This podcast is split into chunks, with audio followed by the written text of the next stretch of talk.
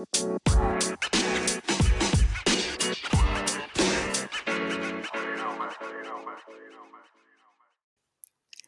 hi, hi.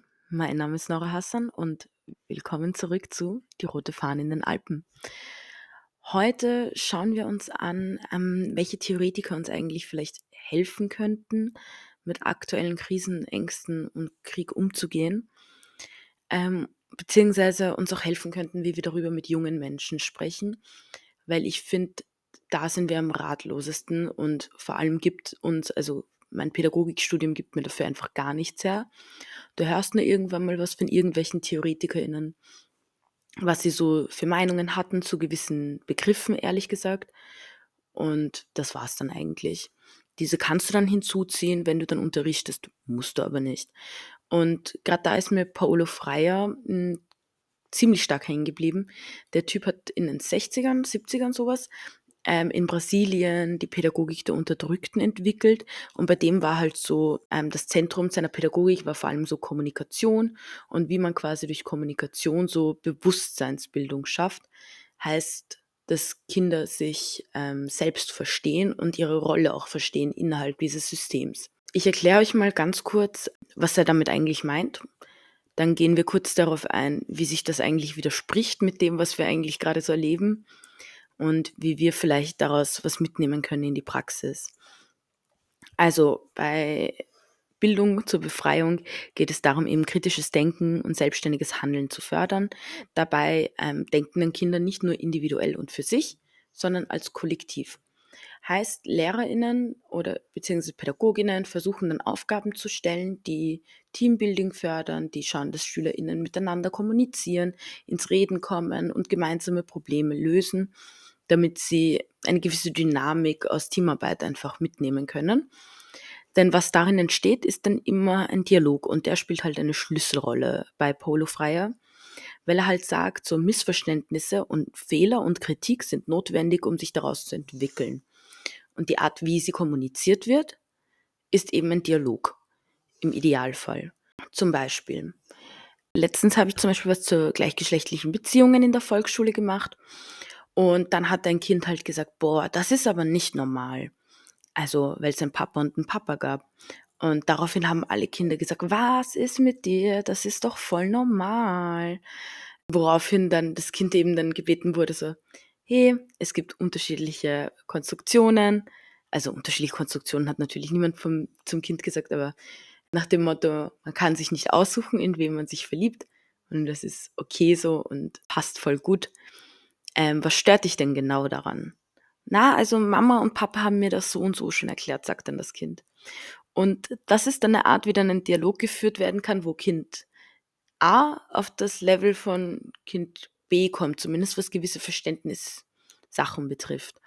Also indem man einfach komplizierte Dinge aufreißt und mal schaut, wo steht jeder da mit seiner Meinung und was ist so der Bezug, den jedes Kind zu etwas hat das schafft dann im Endeffekt dann auch Empowerment, weil wenn ich mir meiner selbst bewusst bin, bin ich selbstbewusst und kann dadurch handlungsfähig werden und mich auch einsetzen für Betroffene zum Beispiel. Jetzt sagen wir, das Kind ähm, weiß jetzt, hey, das, was ich da gesagt habe, war nicht so okay, weil es gibt Menschen. Und das Kind nimmt sich dann daraus mit zu verteidigen, dass das die Wahrheit ist und dass das ein Faktum ist und wird es dann auch verteidigen. Und dann sind wir halt wieder bei der Bewusstseinsbildung nämlich indem ich dann mir anschaue, okay, woher weiß ich das? Ähm, gibt es da strukturelle Ursachen, die das sogar aufhalten, dass ich davon was mitkriege? Gibt es Strukturen, die nicht wollen, dass ich so etwas überhaupt lerne? Wie schaut es im Fernsehen aus, auf Behörden, im Jugendzentrum? Wie ist da so die Einstellung zu dem Thema? Und im Endeffekt, wenn ich dann merke, ich gehöre zu einer größeren Gruppe, die das ebenfalls denkt, kommt dann Solidarität und Gemeinschaft dazu.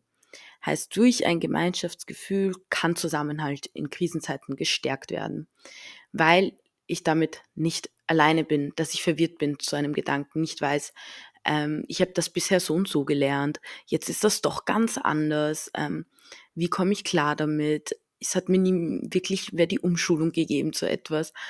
Und das, was wir halt nicht vergessen dürfen, ist, ich habe das jetzt so sehr schnell und kurz zusammengefasst, aber das ist ein wahnsinnig langer Prozess, über den wir hier eigentlich sprechen. also Kinder aus einer gewissen Denkschiene oder junge Erwachsene, ähm, also uns so da rauszuholen, ist einfach wahnsinnig schwierig. Und eine Sache, die mir halt aufgefallen ist, zumindest so wie, in, wie ich eine Zeit lang im Krisenzentrum gewohnt habe, war, je krisenhafter eine Situation ist, umso leichter fällt es dir, Menschen zu anderen Gedanken hinzubewegen. Das ist ja auch ein Grund, warum man sagt, so wenn du Existenzkrisen oder so weiter hast, ähm, sind gerade so Sekten und so weiter etwas, wofür man viel schneller anfällig ist, weil sie halt eine Struktur bieten, die man halt selbst vermisst, wenn man gerade, wenn es einem gerade an gewissen Dingen fehlt. Und genau das können wir halt eben nutzen, böse gesagt, aber nutzen für eine Art Bewusstseinswerdung. Also, dass dir einfach klar wird, hey, du bist nicht selbst schuld an deinen Fehlern, sondern da gibt es ein System, das dich davor zurückhält. Aber dieses System Kindern bewusst zu machen, ist dermaßen schwierig, weil du kannst nicht plötzlich eine Kapitalismuskritik halt beginnen. Das sind halt Kinder. Was du aber kannst, sind diverseste Beispiele aus ihrem Umfeld aufzugreifen und ihnen zu zeigen, dass es eine, eine Vernetzung gibt von diesen Dingen und dass sie halt damit einfach nicht alleine sind.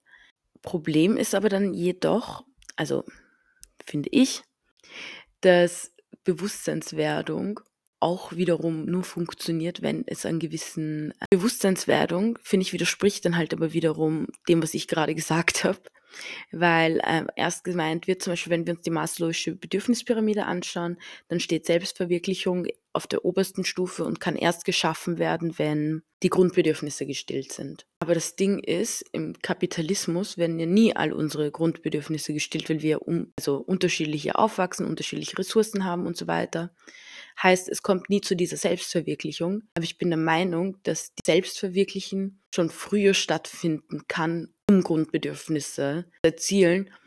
Heißt, ich finde, manchmal kann man diese Maslow'sche Bedürfnispyramide umdrehen, wenn es um politische Organisierung geht. Das hört sich jetzt absurd an, aber was ich damit meine ist, dass wir die Selbstverwirklichung brauchen für die Grundbedürfnisse, aber die Grundbedürfnisse haben müssen, um in die Selbstverwirklichung zu kommen. Und was ich vorhin eben gemeint habe, ist, was ich erlebt habe, dass die Grundbedürfnisse nicht unbedingt vorhanden sein müssen, um systematische Benachteiligung mitzukriegen als junger Mensch. Und das Ganze ist ein wahnsinnig großes Thema, weil wenn wir über politische Organisationen reden oder wie wir Kinder aufklären, damit wir nicht alleine damit sind, also mit diesem Kampf, sondern immer und immer mehr werden, wird es halt einfach schwierig und kompliziert zu wissen, wie man jetzt beginnen soll, wie nimmt man alle auf einmal mit.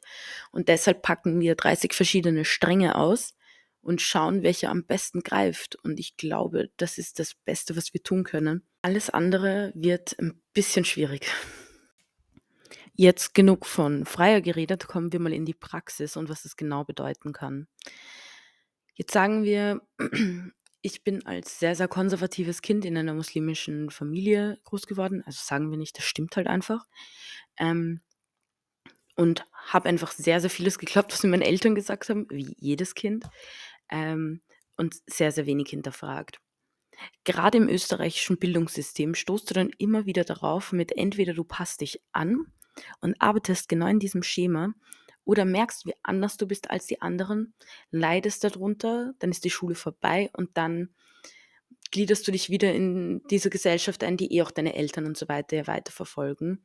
Also sprich eher ein bisschen distanzierter.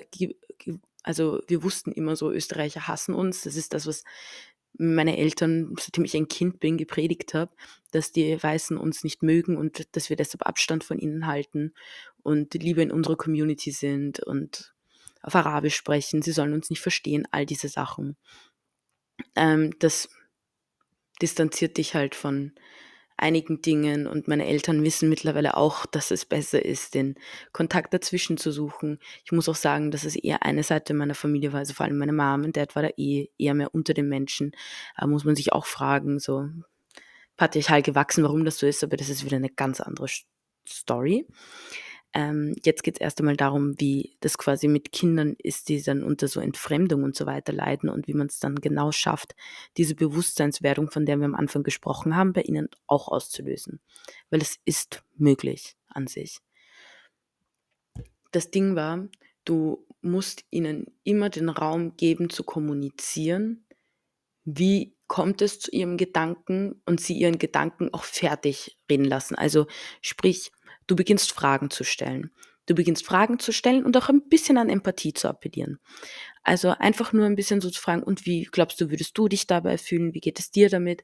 Einfach so diese ähm, klassischen W-Fragen mal zu haben und ähm, Interesse am Kind zu zeigen, weil das ist ja schon mal etwas, das sehr, sehr fehlt in unserer Gesellschaft, dass wir Kinder ernst nehmen und respektieren, dass sie, ähm, ja, dass wir ihnen Rechte zusprechen im Grunde genommen und sie nicht wie zweitklassige Wesen behandeln. Ich meine, ja, sie sind unmündig, aber sie sind nicht dumm. Deshalb müssen wir sie mitnehmen in allem, was passiert auf unserer Welt, weil wir können sie dann nicht einfach so in die Welt hinauswerfen und dann sagen, da, nimm, friss. Ähm, das sorgt dann eher für Existenzkrisen. Und genau, Schule ist etwas, was vor allem für migrantische Menschen Existenzkrisen auslöst. Und auch jetzt gerade, sowohl für jüdische als auch muslimische Menschen, ist Schule Existenzkrise gerade. Weil wer bist du, wohin gehörst du, was machst du, was passiert eigentlich gerade? Ähm, Deine Identität wird in Frage gestellt.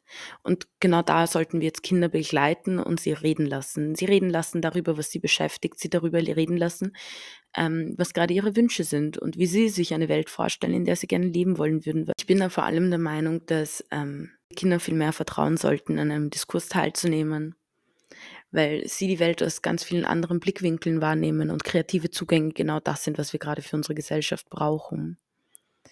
Zudem, wenn sie sich als Teil der Gemeinschaft fühlen, denken sie auch für die Gemeinschaft und das schafft einfach Solidarität. Und das ist etwas, das wir niemals vergessen dürfen.